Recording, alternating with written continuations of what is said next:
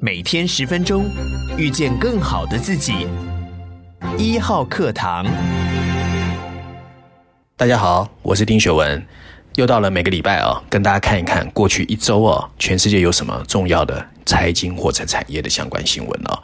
今天我要跟大家分享的两则新闻呢，其实我觉得也蛮有意思的哦。首先，第一则大家都知道，埃及现在正在举行 COP27 啊，可是十一月十八号，我们看到埃及的外交部长 Shoukry 啊。宣布啊，要把这个 COP27 呢再延一天到十九号啊。那为什么？他说呢，现在与会者正在极力寻求打破所谓资金的僵局，也就是说呢，要不要成立所谓的气候基金？那这代表说呢，其实今年啊，因为极端气候，大家心里面都有些忐忑，所以 COP27 跟上一次 Glasgow 比起来啊，好像有点难产啊。第二则新闻呢，我要谈的是跟半导体有关。首先，十一月十六号，我们看到股神巴菲特宣布，他旗下的波克夏公司重达四十一亿美金哦，新台币一千三百亿元，很多哦，买进台积电在美国的 ADR 啊。消息一出啊，很多台积电的股票持有者高兴了吧？股价开始开高走高，当然我希望能够持续啦。而且好消息不止这个哦，第二天十一月十七号，台湾的行政院通过台湾版本的晶片法草案。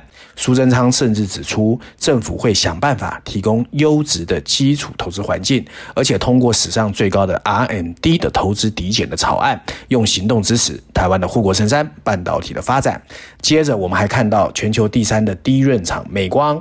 那预告旗下的最先进晶片会来台湾投产。那 Apple 的执行长 Tim Cook 也暗示会向台积电 TSMC 的美国新厂投片。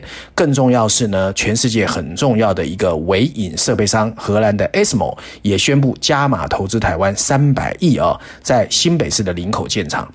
好像好消息很多哦，可半导体的发展到底在地缘政治下面，我们要怎么去看？待会我跟大家分享啊。首先第一则新闻啊，有关 Cup Twenty Seven 啊，我要引述的是第一则是 CNBC，它的标题写的是。COP27 进入最后阶段，不过协定草案被评级为气候地狱铺平的道路啊啊，不好的消息。第二个是《华尔街日报》啊，它的标题写的是开发中国家在 COP27 上寻求富裕国家加快减排哦，真的非常不满。第三个是路透社哦，它的标题写的是 COP27 谈判代表在超过时间的气候谈判中想办法推动达成协议哦，这就是我说的难产哦。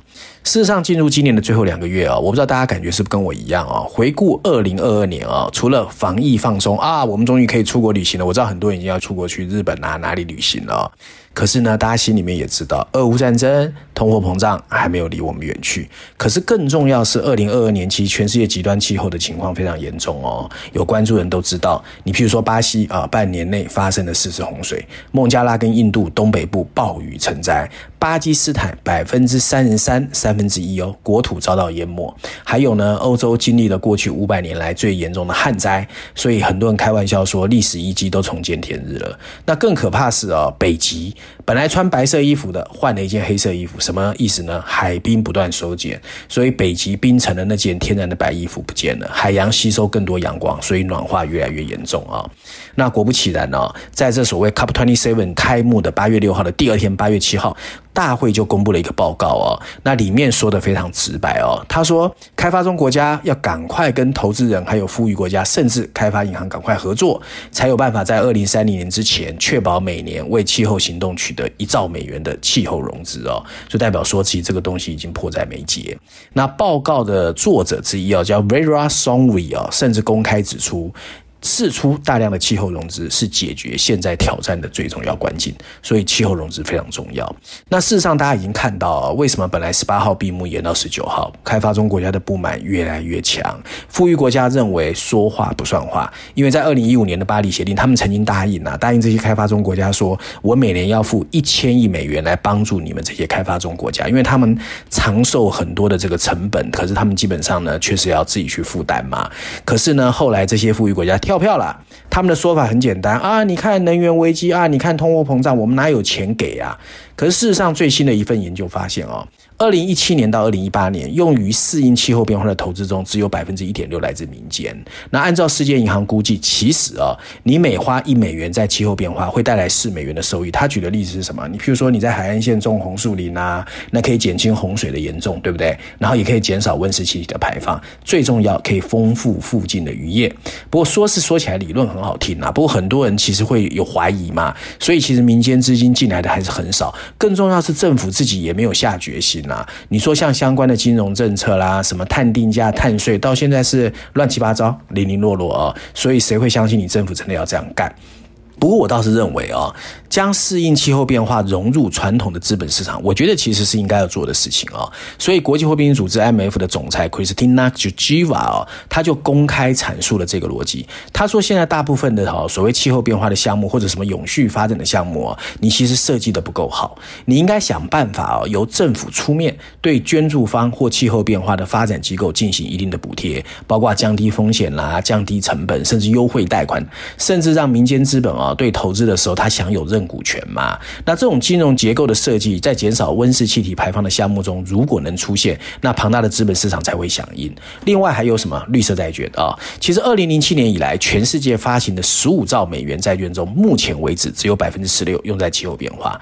而二零一九年呢，倒是有欧洲复兴开发银行发行的第一个纯粹用于气候变化的绿色债券。然后斐济、印尼都说要响应哦，不过这还刚开始啦，政府其实真的要推。还有更重要是，很多政府嘴巴在喊的嘛。尤其西方世界暴力税哦，那暴力税还是有一定的这个影响力哦。可是怎么去把它形成一个共识哦，还需要大家努力。不过不管怎么样，我是这样认为啦。富裕国家呢，现在基本上呢，他其实心里面也知道，不是事不关己，只是没有火烧屁股，他们就不可能说啊，我要赶快想办法。其实从台湾就看得很清楚嘛。那可是只要美元体系哦，仍然对金融市场举足轻重，只要资本市场仍然是由富裕国家牢牢掌控，要吸引民间资本投入，说真的，要有开发中国家呼吁。真的很难哦，所以现阶段呢，极端气候已经不停在提醒我们人类要好好严肃面对所谓极端气以后的情况。可是现在问题就是各种负面的灾难一大堆，到底政府二零二三年真的会严肃面对吗？我们看一看 COP27 怎么落幕，我们就知道了啊。那第二则新闻有关半导体啊，首先我要引述的是路透社啊，它的标题写的是晶片公司联发科的 CEO 认为制造商会开始把供应链哦慢慢扩展到台湾以外。第二个是华尔街日报，它的标题写的是所谓的巴菲特的公司披露股权后，台积电的股价飙升。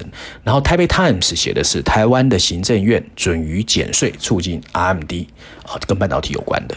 我想最近手上有台积电股票的人啊，肯定七上八下。不过对台积电公司来说，其实不只。是牵涉到他们的中长期战略，其实也牵涉到台湾未来在全世界的产业定位哦。台积电全球布局的敏感性呢，为什么开始有去台化这个名词出现啊？主要是最近发生了两件事。第一个就是呢，台积电本来宣布要在高雄建厂嘛，那他说的是七纳米，然后现在宣布改为二十八纳米。那很多人就说啊，你怎么说话不算话？他说其实我没有说取取消啊，我只是延后。不过，以现在全世界科技产业跟半导体这个所谓供过于求、库存高涨的情况啊，其实以 fundamental 来说，我们其实情有可原啦。不过，台积电这项决定当然会影响政府关切啊，因为除了选举政策，当然还有所谓的台湾半导体到底能不能留在台湾嘛，这是一个很敏感的议题啊。可是无独有偶。MediaTek 联发科的 CEO 蔡立行呢，在美国接受外媒访问的时候，不小心也说了一段话。他说呢，中美紧张，所以半导体的供应链正在渐进转单海外。哇，这引起了很大的这个轩然大波。不过联发科后来又发布新闻稿了，说啊，我们还是把大部分的产能放在台湾。不过联发科的重训到底是外部压力，还是他真的理解错误，还是说错话了？其实没人知道。不过不管怎么样，我想所有人都知道，其实从二零二一年开始哦，本来晶片是供不应求嘛，然后台湾很洋洋得意护国神山半导体。不过其实从今年第三季开始哦，所谓的长边效应出来，很多半导体跟科技业的股价啦、价格下跌，我们就知道其实半导体开始面临地缘政治还有各种的压缩，其实压力真的是很大哦。那我们要留下半导体的先进制程呢？其实我们自己也要回头去 review 啦。台湾有没有这个能力？除了所谓台版的晶片法案，当然是要给他鼓掌啊！政府做的事情，我觉得就是好事。那另外呢，包括土地、水电跟人力，政府还是要有具体的做法哦。那你譬如说，政府已经带台积电宣布一纳米要落在桃园，可是桃园你怎么去解决所谓的征收水电、人力这些基本配备？其实挑战很大的，因为台湾不管怎么样，还是有不婚不育、老龄化人口的一个压力嘛，哦。另外呢，巴菲特呢，好消息来了啊，他宣布买进台积电四十一亿美金，当然是好消息，因为众所周知啊，巴菲特的投资哲学就是秉持价值投资，长期持有。可是很多人也说，哎，时间很巧啊，他前阵子刚好卖了很多大陆的比亚迪哦，所以是考虑地缘政治吗？还是考虑基本面？还是价值投资？我觉得很难说，不过你如果问我，我现在会觉得，过去几年我看巴菲特，对啦，准的时候很厉害啦，可是好像也有踩错步伐啊，所以到底实际状况怎么样，我也不知道啊。那台湾可以从几个方面啊去想一想，半导体我们要怎么留下来啊？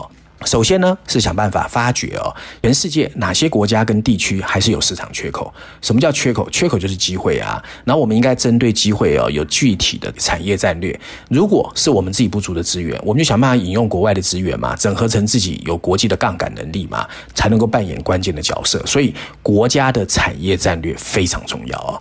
那第二个呢，就是要培养国际人才。这些人才不仅具备经营能力，还要懂得截长补短，更要有国际视野。这些人不是靠冒险或者培养的贸易人才啦，其实你还需要具备趋势眼光，还有说服国际合作伙伴的能力。其实最好的方式就是把这些人派到那些容易成功的小国，直接学习经验。你不 localize 真的很难啦。那另外呢，台湾近年来在新创，我看发展的不错嘛。那这个不错之后，怎么把它扩大，变成更有竞争力？可是呢，绝对不要内卷化，因为台湾市场真的太小，你光在台湾打哦，你永远没有国际竞争力啦。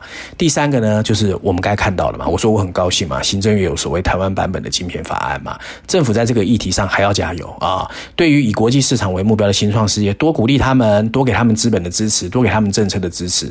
那人才培育绝对要择优全额补助。台湾真的要培养国际化的人才，小国发展大创新，善用邻国优势，绝对是重要的诀窍啊！我们看看瑞士，它怎么成功的？发展钟表业，它仰赖德国的精密金属产业啊。新加坡为什么能发展石化业？它有印尼的小岛和越南的近海石油啊。那台台湾到底有什么？大家可以好好想一想啊。那另外照案例呢，我还是要推荐一下最新版本的经济学。我这次要推荐的是亚太版本啊、哦。经济学让我们在昏黄的布景前面看见的是印尼传统的一个所谓来自爪哇的蛙羊皮影戏偶哦。那他那个举起杠铃的动作，我觉得啦，好像在向我们诉说印尼要崛起。上面有两排补充文字，大字写的是亚洲被忽视的巨人，小字写的是印尼能不能兑现承诺呢？经济学人在亚太版本的封面故事呢，主要是告诉我们大家常常忽略的一个国家——印尼。那印尼上。上一次在经济和政治上引起大家关注是在九零年代哦，可是当时是很乱的，因为它是一个充满裙带关系的资本主义体系，所以在金融风暴中就崩溃倒地了，而且还导致了执政三十二年的苏哈托政权倒台。如今二十五年过去了，印尼有机会变得更重要。它现在是全球最大的穆斯林人口最多的国家，也是全球第三大的民主国家，而且是全世界第四多的人口大国。在接下来的二十五年里啊，印尼的影响力可能会惊人的成长，经济学蛮看好的。其中第一个是因为经济啊，印尼是全世界 GDP 排名第六的新兴市场 （Emerging Market）。在过去十年，它的增长速度超过了除了中国、印度以外的任何一个超过一兆美元的大型经济体。它的活力来源呢，就是数位服务，这有助于创造一个更加一体化的消费市场。印尼市场每年现在有超过一亿人花费八百万，再从电子支付到按需运输的 APP 方方面面，所以市场很大，而且是移动数位哦。大家去看看过去十年中国大陆的发展，腾讯、阿里巴巴、京东，你就知道这个很可怕的。那整个二点七六亿的人口呢，分布从印度洋延伸到太平洋的数千个小岛上面，也因为这样，它正陷入美中之间的战略竞争。与印度和其他新兴市场一样啊、哦，印尼正在适应一个全球化和西方霸权退化的新世界秩序。那经济学在文章最后提醒我们，认知往往落后现实。经济学告诉我们，他觉得印尼有可能随时会迎头赶上。我觉得大家要特别注意东协跟东南亚哦，确实很多的资本我在往那里流动。最近的集团体。APEC 已经在告诉我们答案，也希望大家能够关注这个议题。以上就今天我想跟大家分享啊，过去一个礼拜我个人觉得比较重要的议题，希望大家喜欢。那如果大家喜欢我的节目，或觉得内容其实还不错听，麻烦大家给一号课堂按个赞哈。我想大家的支持就是我继续努力的动力。我们下礼拜见。